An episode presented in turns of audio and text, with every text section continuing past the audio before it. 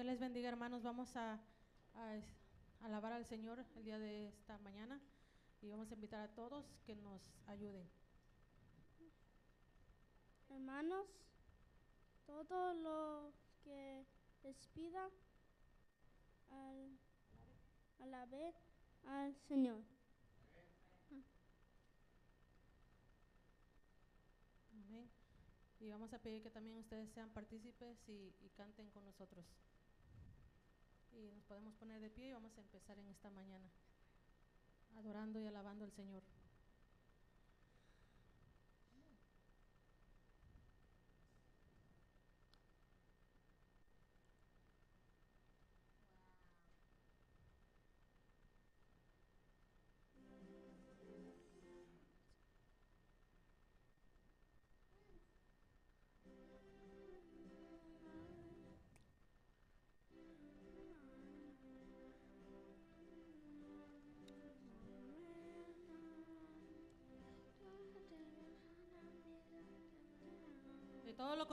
Yo tengo un amigo que nos ama. Yo tengo un amigo que me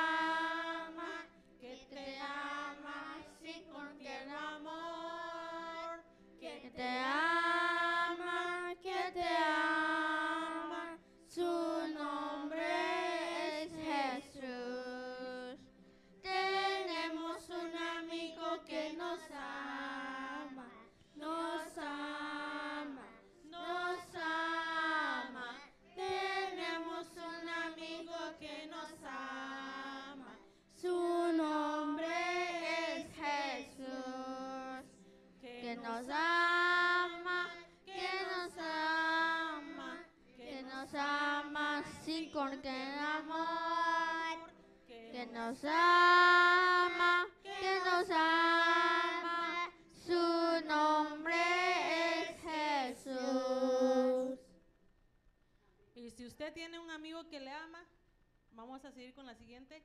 Y se llama Yol, le alabo de corazón. Imagino que ya todos lo conocemos, un cantito ya eh, conocido por todos, ¿verdad? Y canten con nosotros para que los niños también sientan motivados de poder cantar con, con todos ustedes. Y damos gracias, Señor, porque nuestros niños el día de hoy quieren alabar al Señor. Así que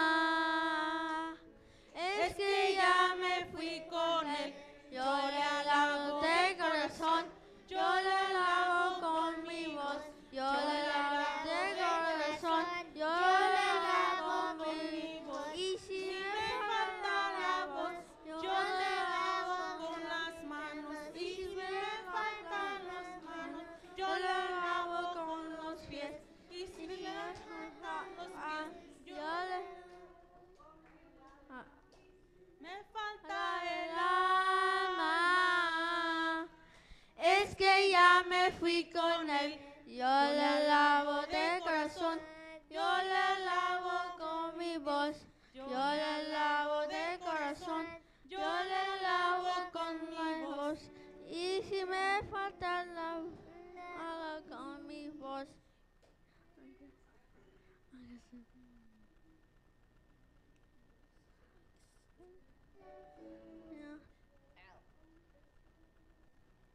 Fallas técnicas, ¿verdad?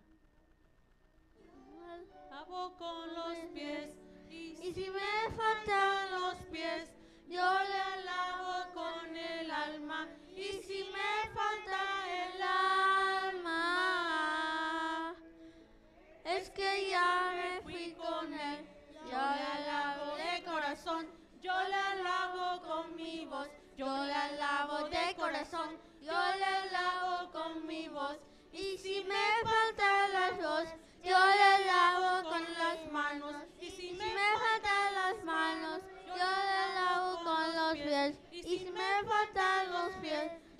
lavo con el alma. Y si me falta el alma, es que ya me fui con él.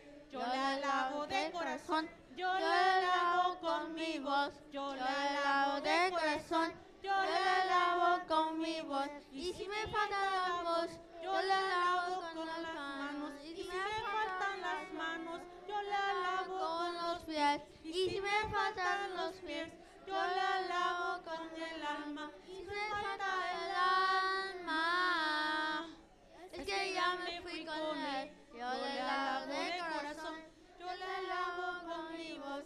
yo le alabo de corazón, yo le alabo con mi voz. Y si me falta la voz, yo le alabo con las manos. Si me faltan las manos, yo le lavo con los pies. Si me faltan los pies, yo le lavo con el alma. Si me falta el alma, es que ya me fui con él. Yo le lavo de corazón. Amén.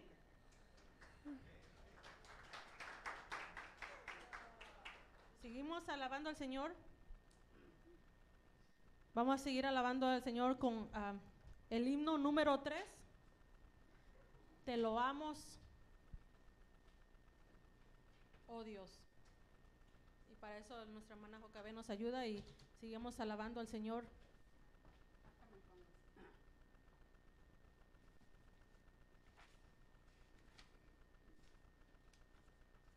Amén. Te lo amo, oh Dios. Te lo amo, oh Dios, con unánime voz, pues en Cristo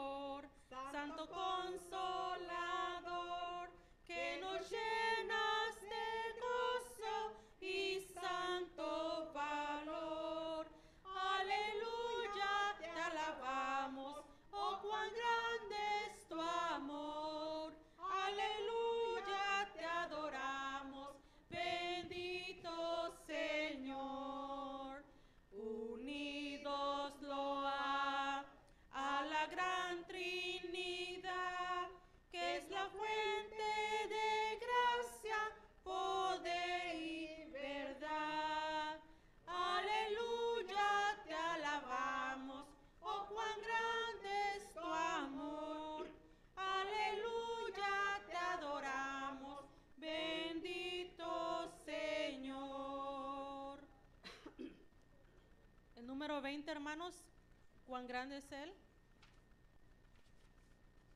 Amén. Cuán grande es Él.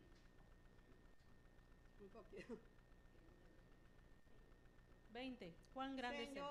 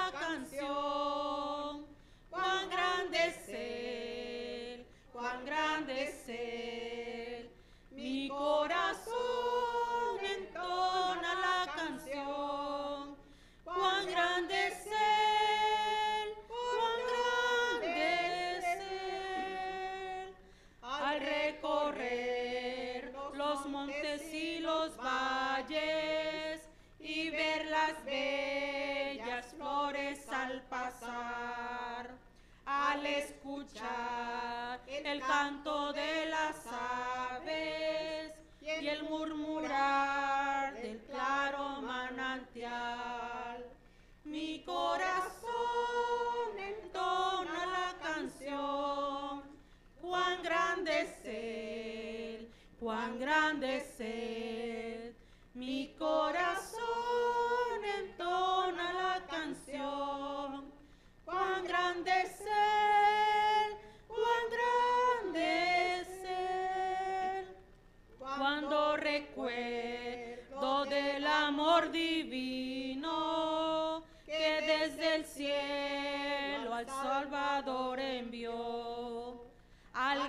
Jesús, que por salvarme vino, y en su una cruz sufrió por mí, murió. Mi corazón entona la canción, cuán grande es Él, cuán grande es Él. Mi corazón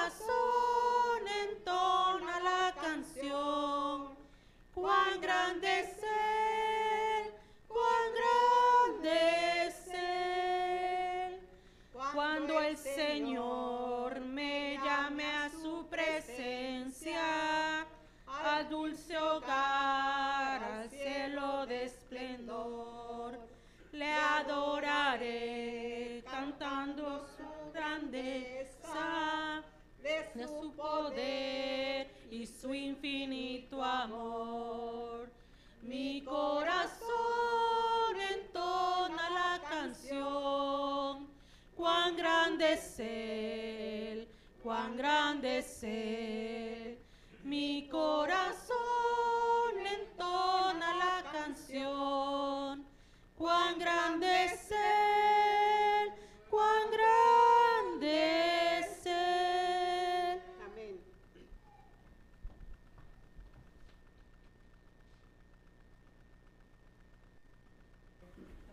Buen día, buen día. ¿Sí me escuchan? Ok.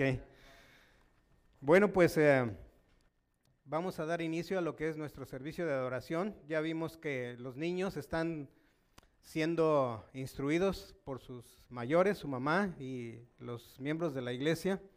Eh, el liderazgo de la iglesia está mm, queriendo eh, fomentar en los niños el, deseo de adorar a Dios a través de sus cantos. También uh, para nosotros es eh, un, un aliciente de saber que vienen las nuevas generaciones, que en realidad no son eh, las generaciones futuras, sino son las generaciones que son el apoyo para nosotros como iglesia y que va a continuar el legado de la transmisión del mensaje de salvación. Y bueno, eh, el día de hoy queremos darles la más cordial bienvenida a los hermanos que están aquí presentes, los hermanos que están, la familia virtual, a través de las redes sociales. Vamos a darles un fuerte aplauso de bienvenida. Este, y también tenemos un pastor invitado junto con su esposa. Ya lo conocemos, eh, prácticamente por muchos años nos hemos conocido y hemos convivido con ellos. En su momento estuvimos en una iglesia eh, en la ciudad de Anaheim, donde nos dieron cobijo y ahí estuvimos conviviendo con ellos. Así es de que no son como que eh, nuevos, ni nosotros somos nuevos para ellos, ah, somos parte de la familia y principalmente somos parte de la familia de Dios. Y vamos a, recibir al pastor eh, Ruperto Ucán, porque te- seguro que trae un mensaje eh, de profundidad de parte de Dios y que nos va mm, a iluminar nuestra vida, pero principalmente queremos adorar y glorificar el nombre de Dios. Eh, un segundito, pastor, vamos a ponernos de pie y oramos para que Dios bendiga nuestro servicio o el servicio que vamos a entregarle a Él. Amado Padre Celestial, te damos gracias, bendito Dios, porque eh, eres bueno, Señor, tu misericordia es para siempre. Gracias, bendito Dios, porque nos diste la oportunidad de presentarnos aquí en tu templo, Señor, para adorarte eh, junto con los niños, bendito Dios, y que a través de las redes sociales también nuestros hermanos que por alguna razón no han podido venir, algunos por cuestiones de salud y algunos porque no están en estos momentos aquí en la ciudad, pero sabemos que a través de las redes también ellos eh, siguen estos servicios, Padre, Padre Santo. Te damos gracias y te pedimos, Padre bendito, que unjas la voz eh, y el corazón de nuestro pastor, Mario, eh, perdón, de nuestro pastor que está, Ruperto Urcán, que nos trae un mensaje digno de adoración, Señor, digno de alabanza. Y te damos gracias en el nombre de Cristo Jesús. Amén. Adelante, pastor. Bien.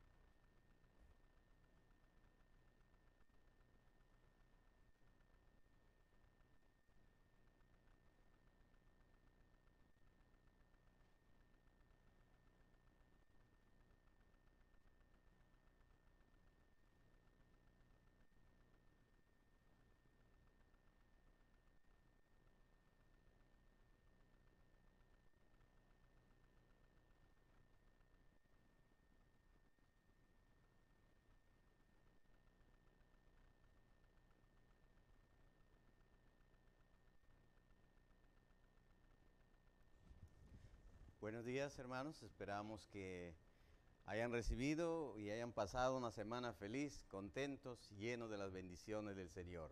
Espero que así haya sido. Y si tuvo luchas también, gloria a Dios porque está aquí esta mañana. Eso quiere decir que ha salido victorioso, victoriosa eh, en la lucha, ¿verdad? Gracias a Dios. Así que bueno, gracias hermanos por la invitación y yo también pues me siento en familia, ¿verdad? Con ustedes.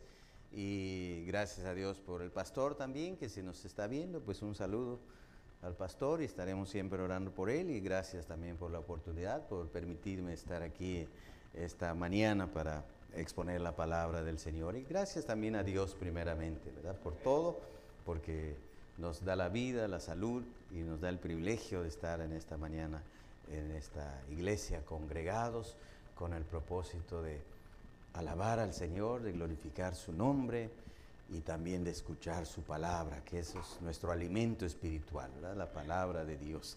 Así que hermanos, quiero invitarles a buscar en Lucas capítulo 15. Eh, la semana pasada estaba hablando en otra iglesia acerca de esta parábola y quedaron muchas cosas pendientes que analizar en este pasaje y quiero compartirlo con ustedes. Es un pasaje tan rico en enseñanza y tan actual. Hoy en día, cuánto se necesita la palabra de Dios y cuánta gente necesita escuchar la voz de Dios, darse cuenta que se ha alejado de Dios cada día más y más.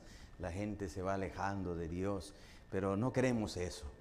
Y a veces algunos creyentes cristianos también sin darse cuenta se van alejando de Dios. Tampoco queremos eso, ¿verdad? Mucho menos queremos que los hijos de Dios se acerquen más al Señor y los que andan lejos vuelvan al Señor. Esa es nuestra idea.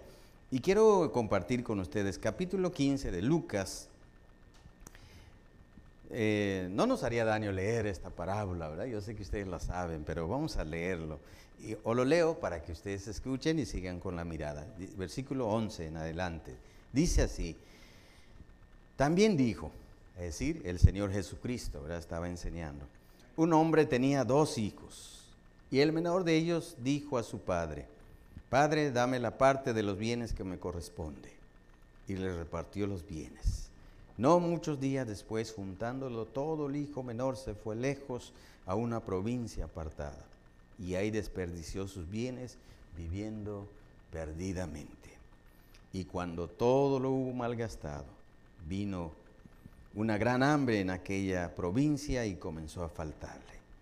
Y fue y se arrimó a uno de los ciudadanos de aquella tierra, el cual envió a su hacienda para que apacentase cerdos. Y deseaba llenar su vientre de las algarrobas que comían los cerdos, pero nadie le daba. Y volviendo en sí, dijo, ¿cuántos jornaleros en la casa de mi padre tienen abundancia de pan y yo aquí perezco de hambre? Me levantaré e iré a mi padre y le diré, Padre, he pecado contra el cielo y contra ti. Ya no soy digno de ser llamado tu hijo. Hazme como a uno de los jornaleros. Y levantándose vino a su padre, y cuando aún estaba lejos, lo vio su padre, y fue movido a misericordia, y corrió y se echó sobre su cuello, y le besó. Y el hijo le dijo, Padre, he pecado contra el cielo y contra ti ya no soy digno de ser llamado tu hijo. Pero el padre dijo a sus siervos, sacad el mejor vestido y vestidle, y poner un anillo en su mano y calzado en sus pies. Y traed el becerro gordo, matadlo y comamos y hagamos fiesta, porque este mi hijo muerto era y ha revivido. Se había perdido y es hallado. Y comenzaron a regocijarse. Hermosa historia, ¿verdad? Sabemos que el Padre representa a Dios y el Hijo pródigo al hombre pecador, al hombre pecador. Representa esta parábola tan hermosa que el Señor eh, habló en una de sus enseñanzas. Pero yo quiero pensar en esta mañana, ya saben la historia, ya lo han oído muchas veces, han oído la historia del hijo pródigo, pero yo quiero comenzar esta mañana, hermano, ya hemos orado, gracias hermano, ya hemos orado para eh, el mensaje, así que vamos a entrar de lleno. Así que hoy mi tema de hoy es cuando el hombre vuelve en sí. Cuando el hombre vuelve en sí. Lo veremos a través de la vida de este hombre. ¿Qué es lo que sucede? ¿Qué es lo que pasa? ¿Por qué el ser humano a veces tiende a perder la noción de las cosas que suceden a, su alrededor? Pierde la noción de todo lo que tiene, de todo lo que posee. ¿Cómo sucede eso? El enemigo nos engaña, el enemigo juega con nuestra mente, con nuestros pensamientos y empezamos a divagar, empieza nuestra mente a alejarse poco a poco de Dios y cuando nos damos cuenta ya nuestros pensamientos ya no es ir a la iglesia, ya nuestros pensamientos son otras cosas, pero el enemigo es tan astuto y cuando nos damos cuenta ya muchas veces ya nos enredó en sus marañas y entonces tenemos a veces que tocar fondo. En el caso de este hombre pecador, el hijo pródigo, tuvo que este, tocar fondo para darse cuenta. Y quizá en otra ocasión hablemos de su partida de la casa, porque es también un tema muy interesante, de los hijos que todos ahora se quieren ir de la casa, ya no quieren obedecer a mamá, a papá, ya no quieren los quehaceres en la casa, no hay ninguna responsabilidad, eh, pero eso será otro tema, ¿verdad? Pero hoy hablamos de esto, cuando el hombre vuelve en sí. y la historia nos cuenta, nos dice el Señor, Em, resumiendo, es que, que un padre tenía dos hijos. Y nos señala que el que tomó esta decisión es el menor. El hijo menor le dice a su padre, padre, dame los bienes que me corresponde. Y, y, el padre se los dio. Y dice que juntándolo todo, yo me imagino que todo lo que le tocó a este hombre, en ganado, animal o en no sé en qué riquezas, en joyas o no sé cuántas cosas. Lo habrá vendido y se fue porque no iba a poder llevar a los animales, ¿verdad? Así que habrá llevado su dinero. Vendió todo, se deshizo de todo y se fue.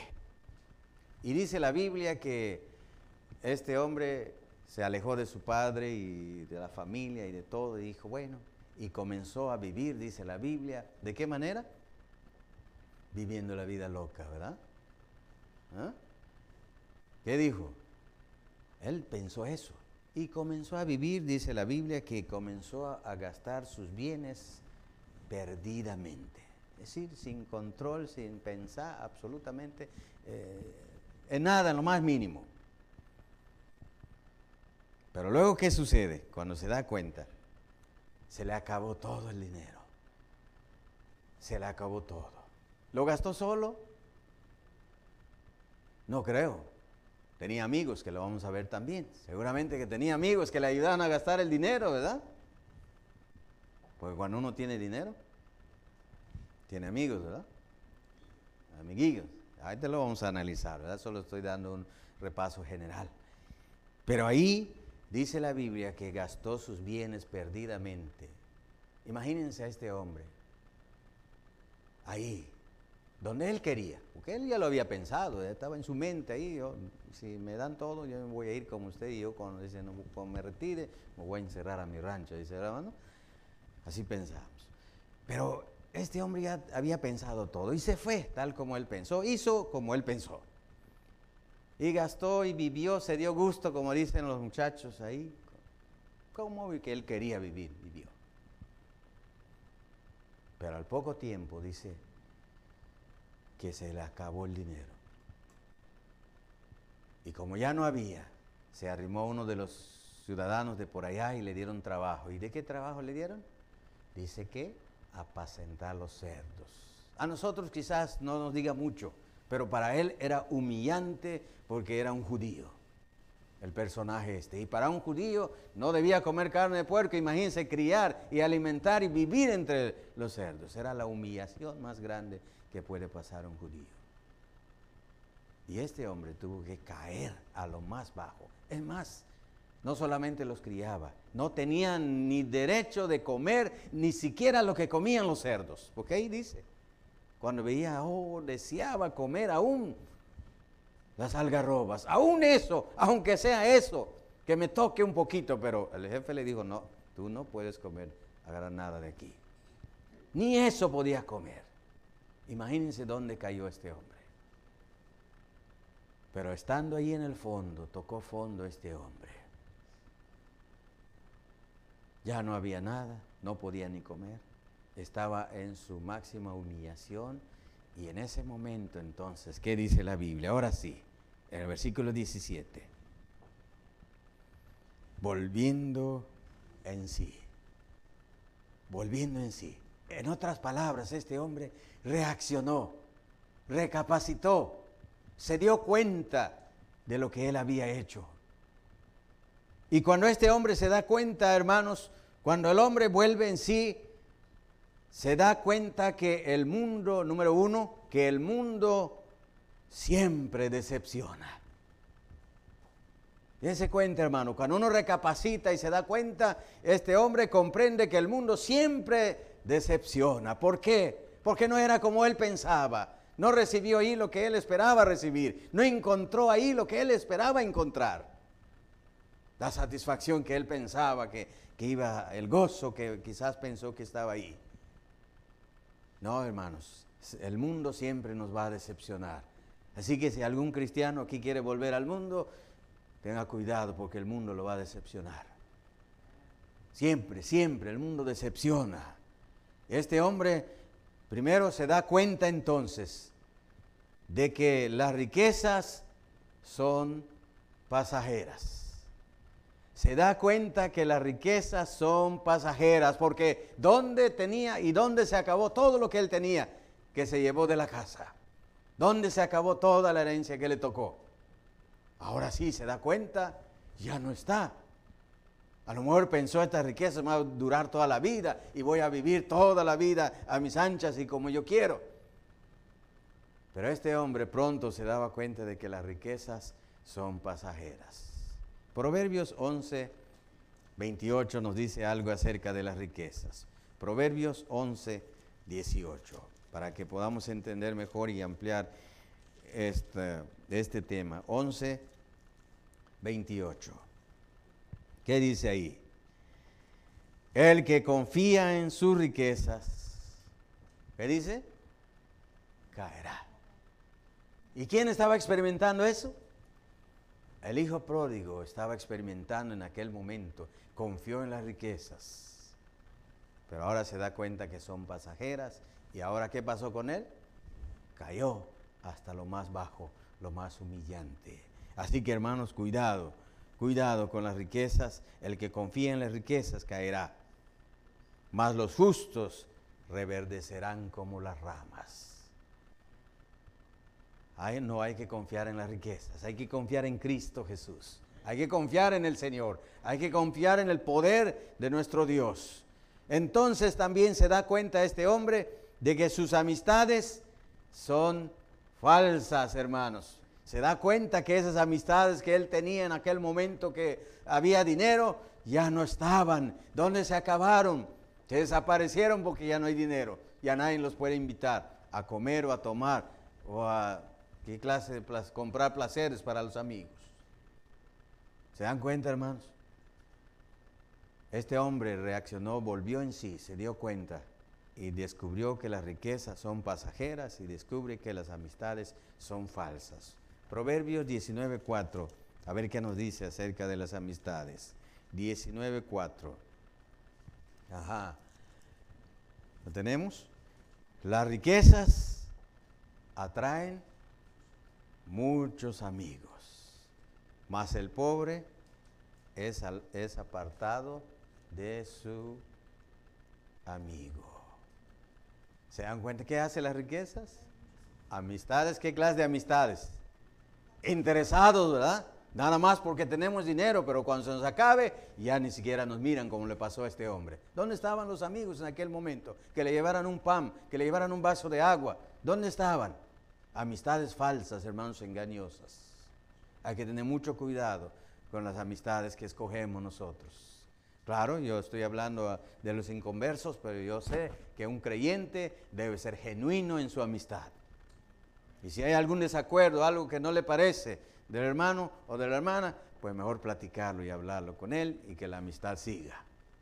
Porque no somos perfectos, ¿verdad? Nos equivocamos. Aún a veces en nuestras mejores intenciones ofendemos a la persona o lastimamos a la persona.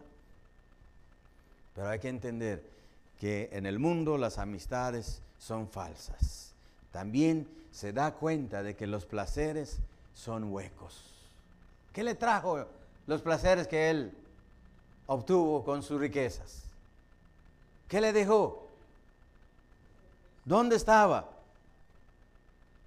Todos los placeres que pudo disfrutar también eran pasajeros, huecos, y no le quedó nada. Quizás las consecuencias en su salud, en su cuerpo físico, quizás fue lo único, pero que eh, esos placeres son huecos.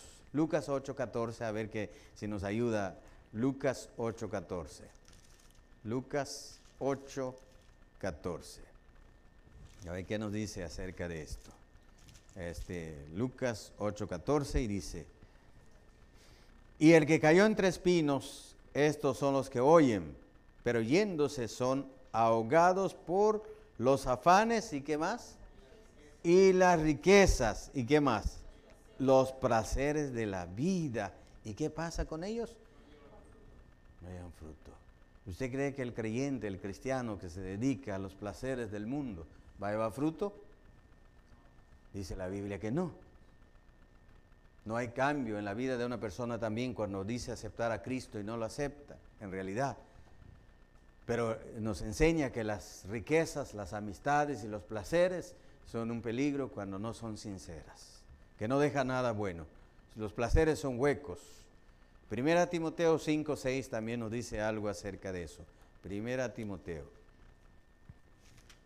Si alguien lo encuentra antes que yo, lo lee. Primera Timoteo 5, 6 hablando de las mujeres que habían quedado viudas y Pablo dando su consejo acerca de ellas, dice así, más las que en verdad es, la que en verdad es viuda y ha quedado sola, esperando en Dios y es diligente en súplicas y oraciones día y noche, bueno, día y noche, las que en verdad han quedado, pero el 6, pero las que se entregan a los placeres, ¿qué dice? viviendo está muerta. Ahí eso es lo que trae los placeres. Son huecos. Los placeres son huecos. No trae nada sólido en la vida de una persona. Así que se dio cuenta también este hombre de que la libertad es engañosa. ¿Qué es lo que él tenía en la mente? Yo no sé, este hombre salió de su casa huyendo porque quería vivir, según él, porque en la casa no podía hacer lo que quería, estaba bajo la tutela del padre, estaba bajo la responsabilidad de la familia y él quería vivir como él quería. Y un día dijo, no, yo quiero ser libre, no quiero que nadie me esté diciendo qué hacer y qué no hacer. Y me voy, porque pensó que siendo libre iba a tener todo lo que quería, porque pensó que siendo libre iba a obtener todo lo que él quería, porque pensó que siendo libre fuera de la casa le iba a ir mejor. ¿Cuántas veces usted como joven no pensó eso? Y dijo, no, solamente porque mi papá y mi mamá no me dejan. ¿Mm? Yo sé que a veces eh, los padres nos detienen, nos retienen de no hacer cosas y gracias a eso vivimos una vida sana y saludable, ¿no es cierto? Sí, y a veces vacilo con mi hijo, bromea conmigo, porque él me dice, papá, me voy a poner tatuajes. Y yo siempre le he dicho, mira hijo, cuando tu papá se muera, puedes hacer lo que quieras. ¿Verdad? Porque ya no voy a estar. Pero parece nada eso que lo está reteniendo, ¿verdad? No sé si lo diga en serio, lo dice por...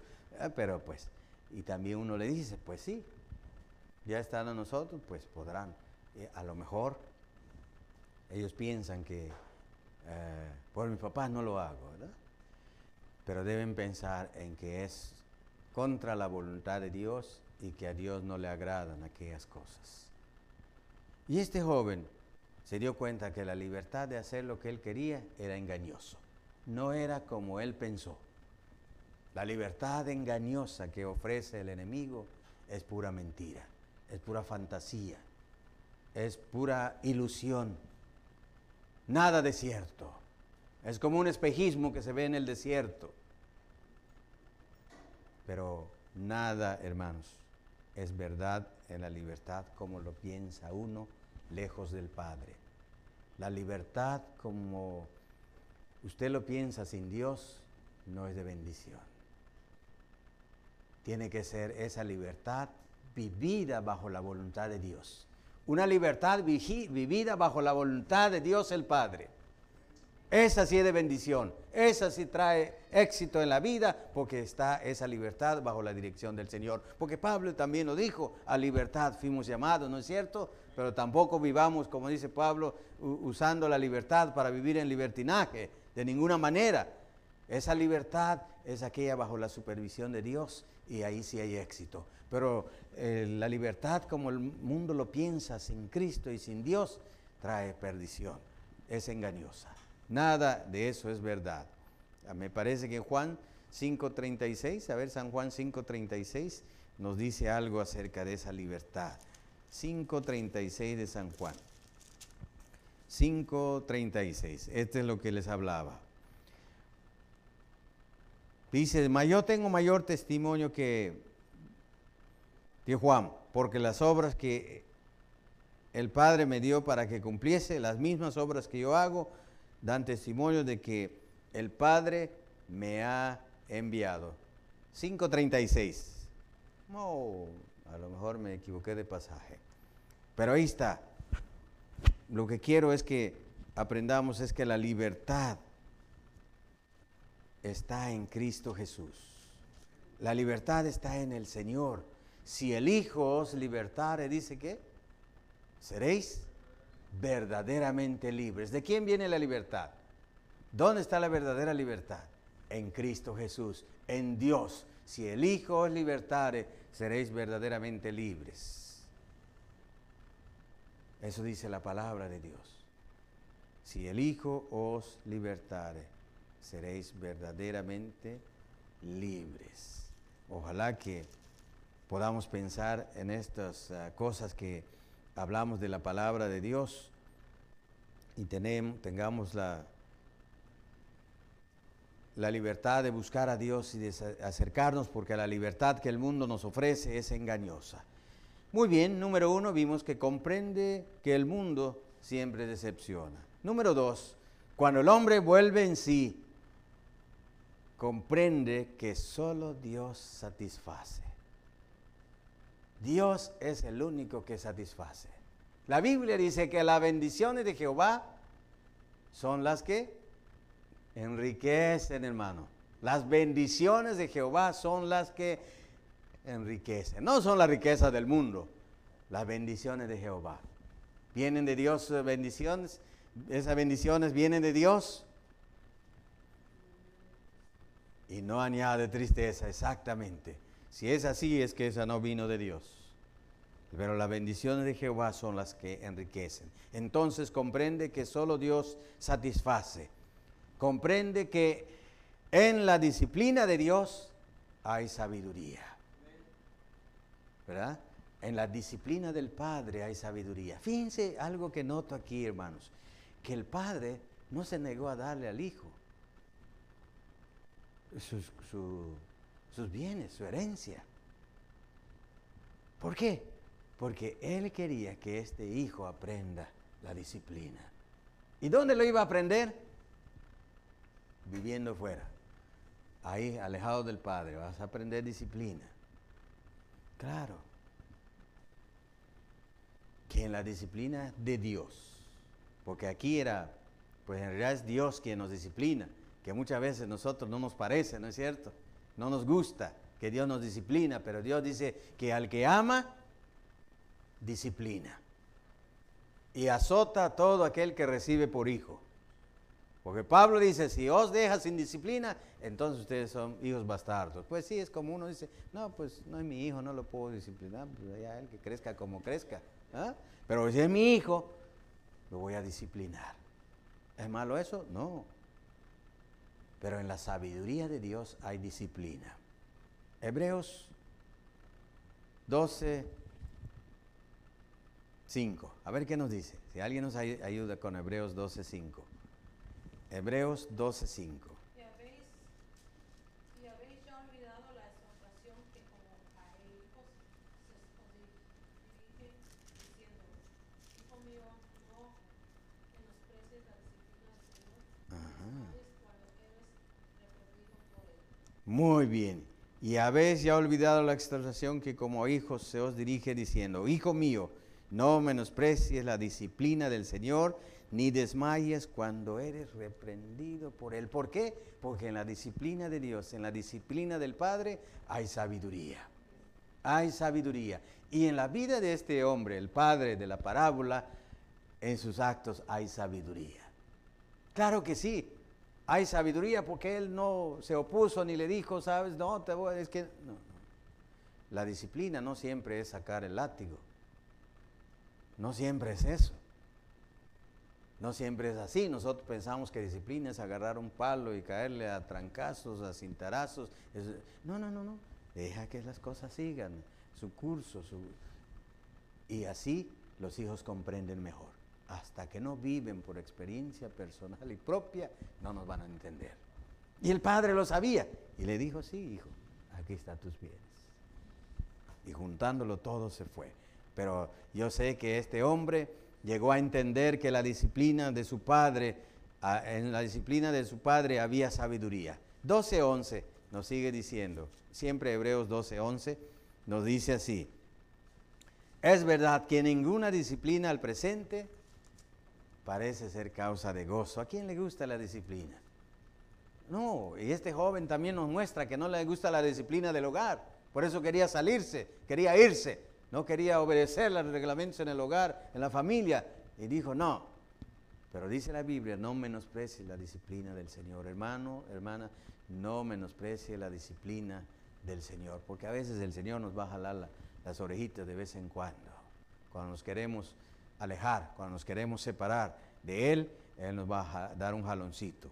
Es verdad que ninguna disciplina al presente parece ser causa de gozo, sino de tristeza, pero después da fruto apacible de justicia a los que en ella han sido ejercitados. Los resultados de la disciplina no lo vemos al momento, pero después nos damos cuenta, ¿verdad? Después nos damos cuenta de los resultados y, llegamos a pensar, ¿por qué mi padre no me dio más disciplina todavía? Pero ¿qué pasaba en aquel momento? Usted no lo quería, ¿verdad? ¿Mm? Yo No sé si creo que alguna vez le he contado a mi esposa cuando me llevaron al pueblo para estudiar, ir a la escuela, y llegaba mi papá de vez en cuando a ver cómo andaba, y andaba mal en las tareas, andaba mal en las cuentas. Y mi papá se sentaba junto a mí para enseñarme lo que poco que él sabía. Y cada vez que le fallaba, me daba así con el dedo por acá.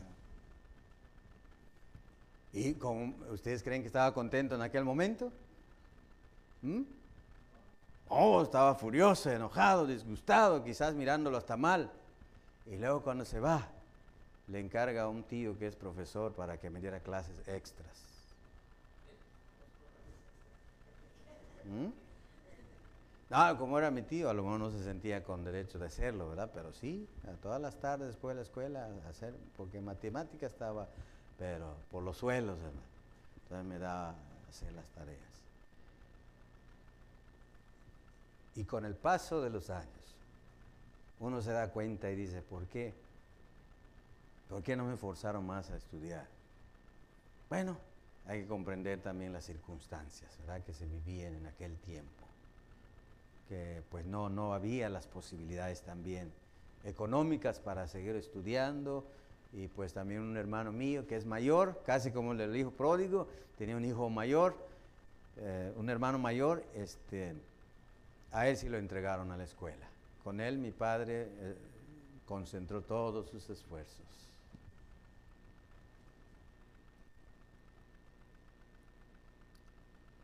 Y lo recuerda él con, con todo el dolor de su corazón. Porque el hijo no hizo lo que a él le hubiera gustado.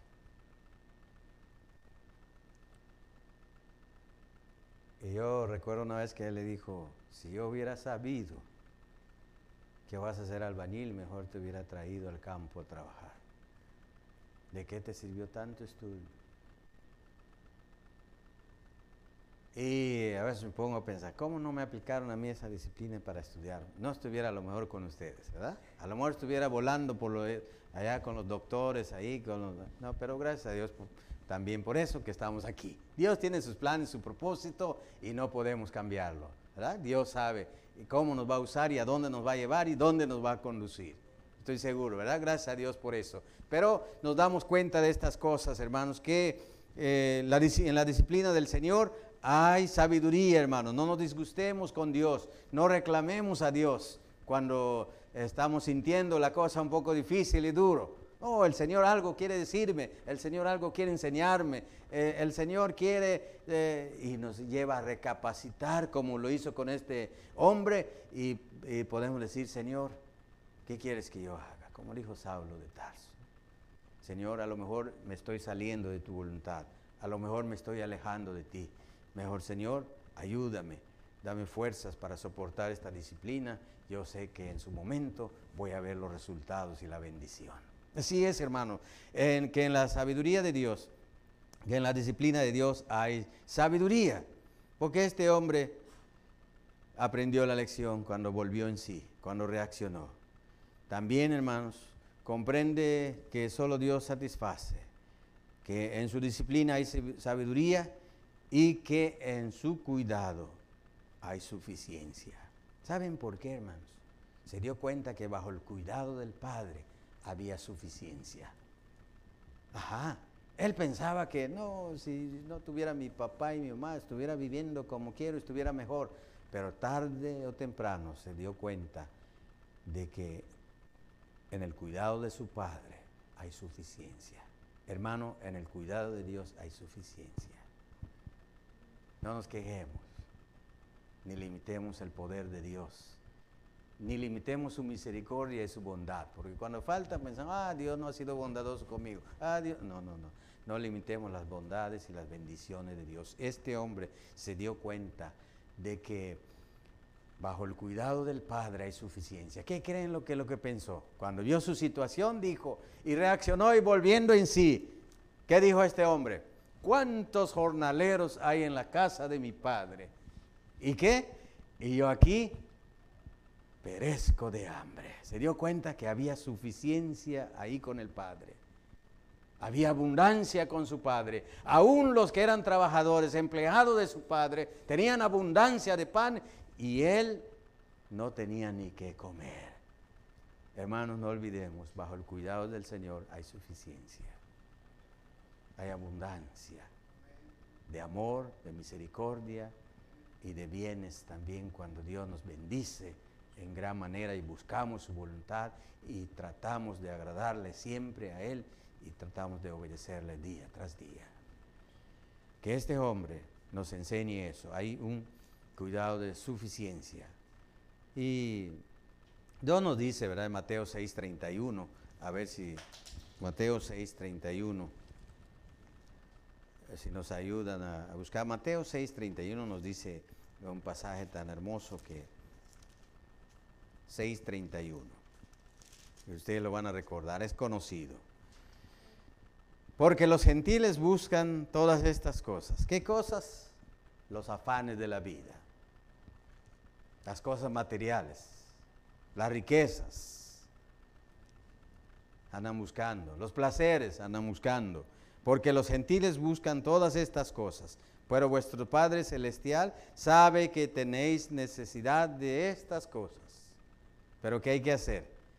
Más buscad primeramente el reino de Dios y su justicia y todas estas cosas serán añadidas. Y este hombre entendió que ahí con su padre hay suficiencia. Y el 17, ah,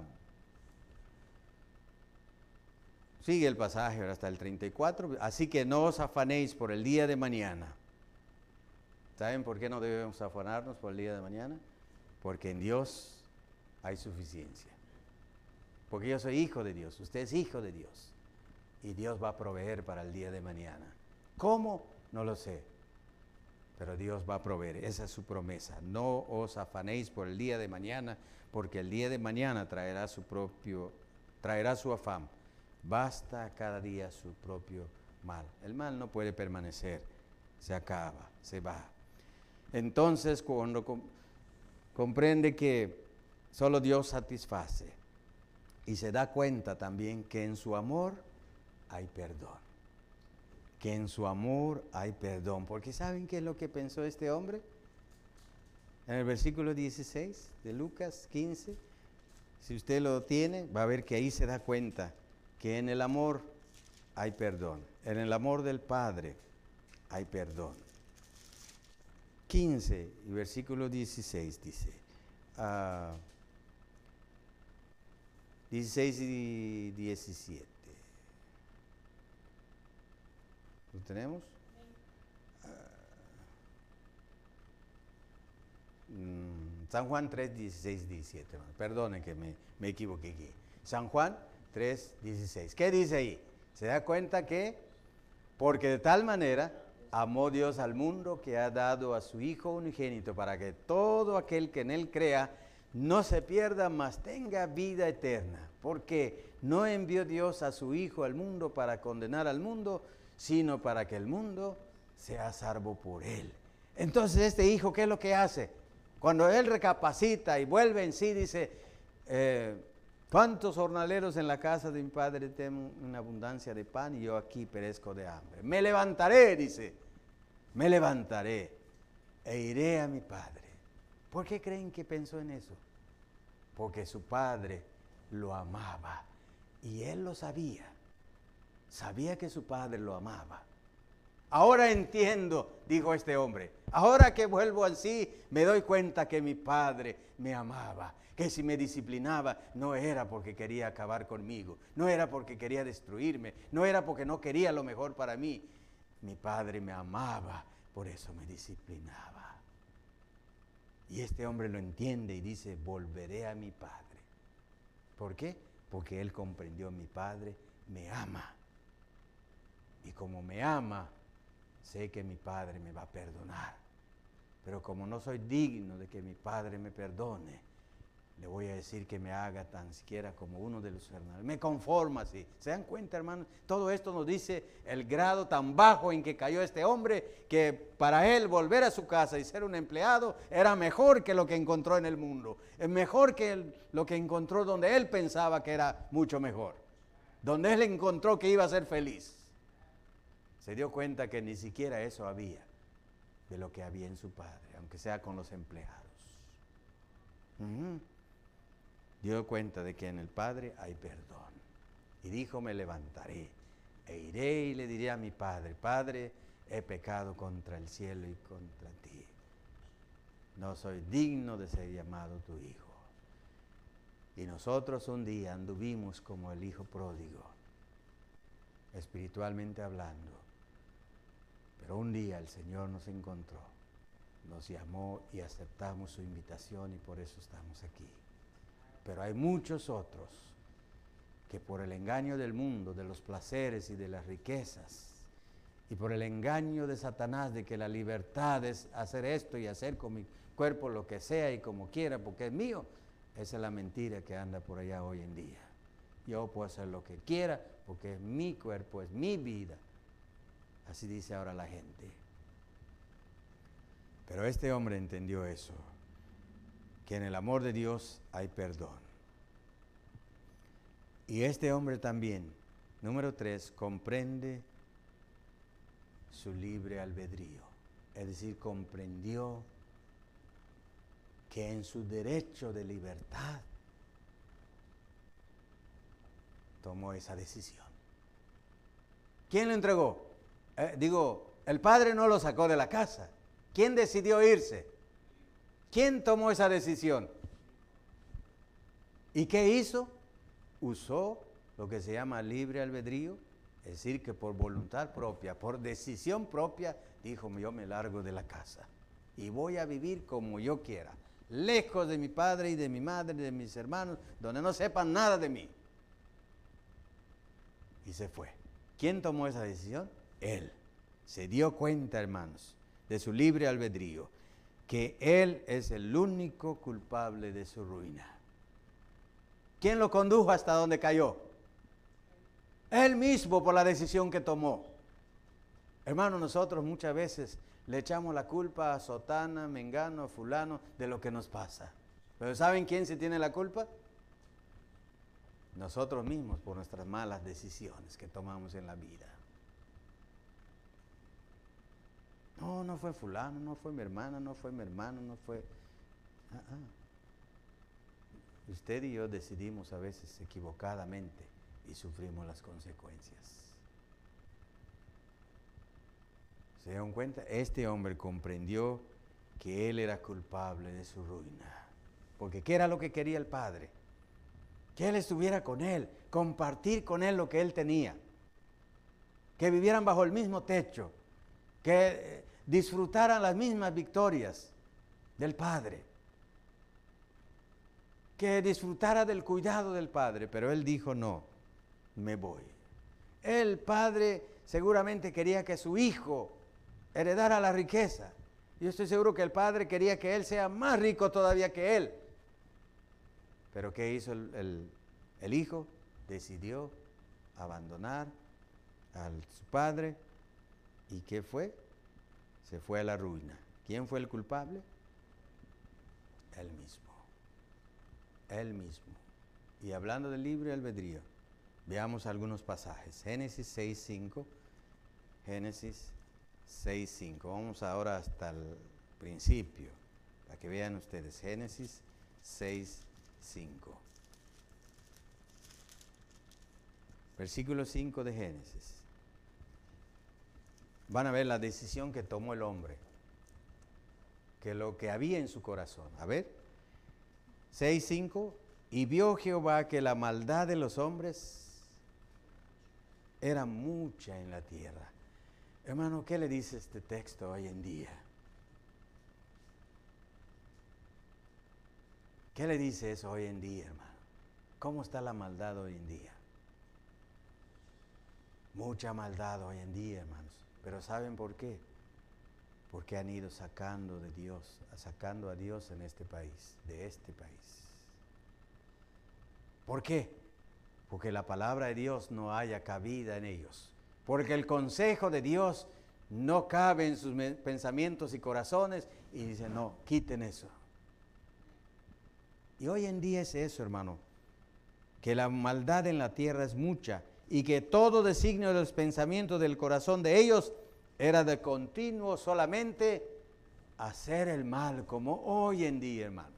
Exactamente como hoy en día. ¿Cuál es el pensamiento general del ser humano hoy en día? A lo bueno llaman malo y a lo malo llaman bueno, oponiéndose a Dios de esa manera. Porque Dios dice esto y ellos hacen todo lo contrario. Una oposición hoy en día a la palabra de Dios. ¿Por qué? Porque el corazón del hombre pecador se ha alejado cada día más y más y, en su libertad ha decidido hacer lo que quiere, como lo vemos aquí. Su corazón era qué? Todo el tiempo de maldad. Ajá. Y vea Romanos capítulo 1, que también quiero llevarlo ahí, a Romanos capítulo 1, para que no culpemos a Dios de, de las cosas que pasan o que nos pasan. Miren quién se tiene la culpa. Él em, entendió de que era culpable de su propia ruina. Romanos 1.20. Le explico un poquito para que vea. Porque las cosas invisibles de Él, hablando de Dios, su eterno poder y deidad, se hacen claramente visibles desde la creación del mundo, siendo entendidas por medio de las cosas hechas, de modo que no tienen excusa. Es decir, Dios se ha dado a conocer siempre. Nadie puede decir, yo no sabía que Dios existe. Ahora la ciencia está descubriendo cosas extraordinarias, que ya ahorita nuestra galaxia está quedando pequeña. No sé si ustedes ya saben eso. Porque los científicos han descubierto otras galaxias, hermano, inmensas. Que en lo nuestro, en nuestro sistema solar, ya queda pequeño. Pero Dios se ha dado a conocer de esa manera. Porque ¿quién puede hacer esto? Solamente Dios, en su inmensidad. Y podemos ver la inmensidad de Dios. Su poder ilimitado. Y Él se ha dado a conocer, dice la Escritura, de modo que no tienen excusa. Pero fíjense qué es lo que hizo el hombre, fíjense de lo que hizo el hombre. Pues habiendo conocido a Dios, versículo 21, no le conocieron como a Dios, no le glorificaron como a Dios, ni le dieron gracias, sino que se envanecieron en sus razonamientos y su necio corazón fue entendido, entenebrecido. ¿Qué fue que lo que los llevó ahí? Sus propios razonamientos. Dios está equivocado, dicen. Eso que dice la Biblia no es cierto. Y saben que ahora, bueno, muchos creyentes eh, cristianos, predicadores que, que predican la palabra de Dios se han dado cuenta que de acuerdo a las leyes que se, van a, se están emitiendo hoy en este tiempo, va a llegar a el día en que hay palabras en la Biblia que van a ser penalizados. Como decir, varón y hembra los creó Dios. Yo no quisiera estar así para ese tiempo cuando suceda eso. Pero ustedes saben que va a haber un grupo que va a decir, esto atenta contra nosotros, esto nos están discriminando. Pero de acuerdo a sus propios razonamientos, no de acuerdo a Dios. Ellos razonan de esa manera, no, varón y hembra, ah, es que nosotros nos están discriminando. Tenemos que pelear por nuestros derechos. Y pasajes, otros pasajes que no quiero mencionar ahorita, que no quiero confundirlos, pero se van a dar cuenta de eso. Eso viene, ahí se van a dar cuenta, ahí se van a acordar cuando ah, llegue ese día. Pero, el hombre así razona. Y su necio corazón fue entenebrecido. Profesando ser sabios, se hicieron necios. Y cambiaron la gloria de Dios, del Dios incorruptible en semejanza de imagen de hombre, corruptible de aves, de cuadrúpedos y de reptiles. Ajá. Pero hay otro pasaje, versículo 24. Por lo cual también Dios los entregó a inmundicia. Versículo 26. Por esto Dios los entregó a pasiones a vergonzosas.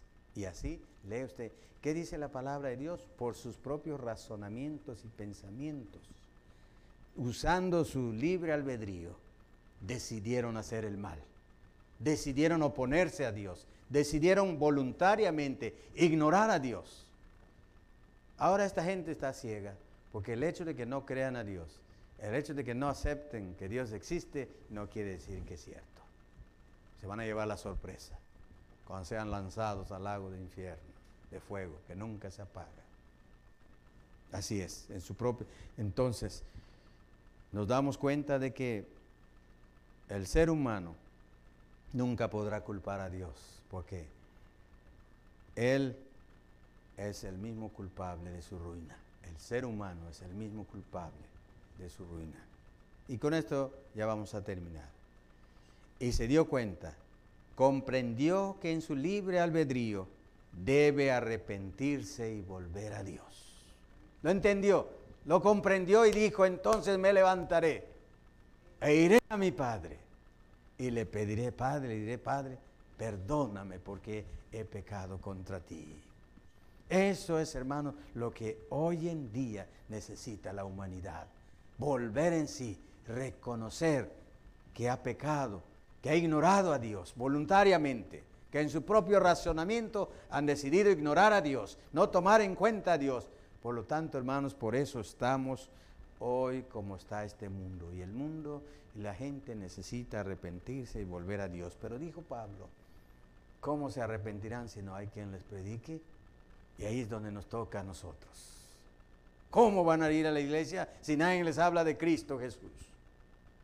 ¿Cómo? Esa es la tarea nuestra de hoy en día, hermanos.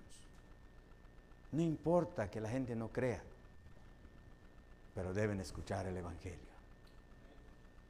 Porque no importa que no lo convenza, porque usted no va a convencer a nadie. El Espíritu Santo va a hacer la obra en sus corazones. Nosotros solamente tenemos que compartir y decirle a la gente, necesitamos volver a Dios. Y es más, como creyente, como cristiano, si usted se ha sentido lejos de Dios, yo lo invito a que esta mañana se acerque a Dios y le diga, Señor, perdóname porque sin darme cuenta me he alejado de ti. Porque a veces ni cuenta nos damos, porque el enemigo es tan astuto para engañarnos, embaucarnos con pensamientos. Y nos dice, pero hay que decirle, Señor, perdóname, porque por un momento he perdido la visión, por un momento he perdido la dirección tuya. Perdóname, quiero volver a ti, quiero acercarme más a ti. Y saben, hermano, que Dios está dispuesto a recibirnos con los brazos abiertos. No importa que vengamos a Él heridos, lastimados, dolidos, pero Él nos recibe. Y sabe una cosa, hermano, si usted ha sufrido una desilusión en la vida cristiana o en la iglesia, refúgiese en los brazos del Señor Jesucristo y hallará sanidad para su alma, hallará sanidad para su corazón. Perdone a los que lo ofendieron, perdone a los que lo juzgaron y va a haber paz en su corazón y vuelva a retomar la vida, así como lo hizo el hijo pródigo. Llegó a su padre y le dijo, perdóname, padre y el Padre dice la Escritura, hermanos, que yo creo que el Padre todos los días, hermano, salía a ver si un día el Hijo regresaba, ansioso. Todos los días no perdía la esperanza, hermano. Y Dios hace lo mismo hoy en día. Dios todos los días está esperando que alguien se entregue a Él. Está esperando que llevemos a las almas a, sus pies. Y este padre, dice la escritura, ¿saben por qué decía que pensaba eso? Que todos los días seguramente él salía. Porque dice la Biblia que un día el hijo regresó. Y dice la escritura, si usted lo lee, que el padre lo vio. Y él no esperó a que el hijo venga a él y llegue a su casa y le diga, no, pues tú te fuiste, ven. Dice la Biblia que cuando él lo ve, el padre corre para encontrarse con su hijo y lo abraza y lo besa y le dice, pónganle el mejor vestido, pónganle zapatos, porque ¿cómo vendría este pobre hombre sin dinero, en la miseria, en la ruina, o, o lo que creo más, que olía feo. Sin embargo, el Padre lo abraza y le besa. Hermano, a lo mejor usted y yo estamos malolientos por el pecado delante de Dios. Pero aún así Dios está dispuesto a abrazarnos y a darnos nuevas oportunidades, como lo hizo con este hombre. Este Padre amoroso. Vuelva a Dios, hermano. Acérquese a Dios cada día. Y no olviden aquellos que se han alejado. Esa es la pregunta que va a hacerse hoy. ¿Cómo volverán si no hay quien les predique? ¿Cómo se acercarán si no hay quien les hable? Y ahí nos incluimos todos. No importa que usted no sea un predicador. Solo dígale lo que Dios ha hecho en su vida. Pablo, que era un gran predicador, un teólogo profundo, cuando él comparece ante los tribunales, no empieza a hablar de profecía, de, teología profunda, ni, escatología, ni cosas por el estilo. Comienza, Pablo nada más dice, bueno señores, yo un día iba camino a Damasco, ¿se acuerdan de la historia? Persiguiendo a esta gente y queriendo acabar con ellos. Pero se me apareció el Señor Jesucristo y me preguntó, Saulo, ¿por qué me persigues? Y Señor, un día Pablo cae ante el Señor y le dice, Señor, ¿qué quieres que yo haga? Eso era el testimonio que daba. Por esto que pasó en el camino, estoy aquí, Señor, siendo juzgado. Y hasta hubo uno de ellos que le dijo, Pablo, por poco me persuades a ser cristiano. Ujú. Así que mi hermano, que Dios nos bendiga y no nos sigamos alejando de Dios. Tengamos cuidado de eso, de no alejarnos de Dios, sino de acercarnos más a Él. Y ayudar también a aquellos que se han alejado de Dios a volver a Él, aquellos que andan sin Dios y sin esperanza. Nosotros podemos decirles que el Padre los ama, que el Padre está dispuesto a recibirlos con los brazos abiertos, que el Padre está dispuesto a perdonarlos y a darles nuevas oportunidades y a vestirlos de vestiduras de salvación, las vestiduras blancas a los hijos de Dios. Así que, hermanos, que Dios los bendiga y pensemos en lo que hemos hablado hoy. Vamos a orar ahora sí. Padre, te damos gracias, Señor, por tu palabra que siempre fortalece nuestra fe, que nos anima, que, Señor, toca nuestro corazón tu palabra. Gracias, Señor, por ella, porque a veces en, ocasiones queremos alejarnos de ti, pero a través de tu palabra tú nos acercas nuevamente. Te pedimos que nos ayudes a que cada día, Señor, podamos comprender que el mundo siempre nos va a decepcionar. Que podamos comprender, Señor, que solamente tú puedes satisfacer nuestras necesidades. Señor, que podamos entender que fuimos nosotros quienes cometimos el error de alejarnos de ti, porque tú siempre nos has querido cerca de ti, siempre nos has querido cobijar en tus brazos. Señor, ayúdanos a entender y a permanecer fieles y ayudar a aquellos que necesitan arrepentirse y volver a ti. Danos el poder para hacerlo, danos el valor, Señor, para hacerlo, danos las palabras para testificarles de manera sencilla, Señor, de manera que sea tu Espíritu quien hable a través de nosotros y no nosotros mismos. Desecha de nosotros todo temor y todo miedo de compartir lo que has hecho en nuestras vidas. Señor, en tus manos estamos y manténnos cerca de ti cada día. En Cristo Jesús te lo pedimos. Amén. Gracias, hermano.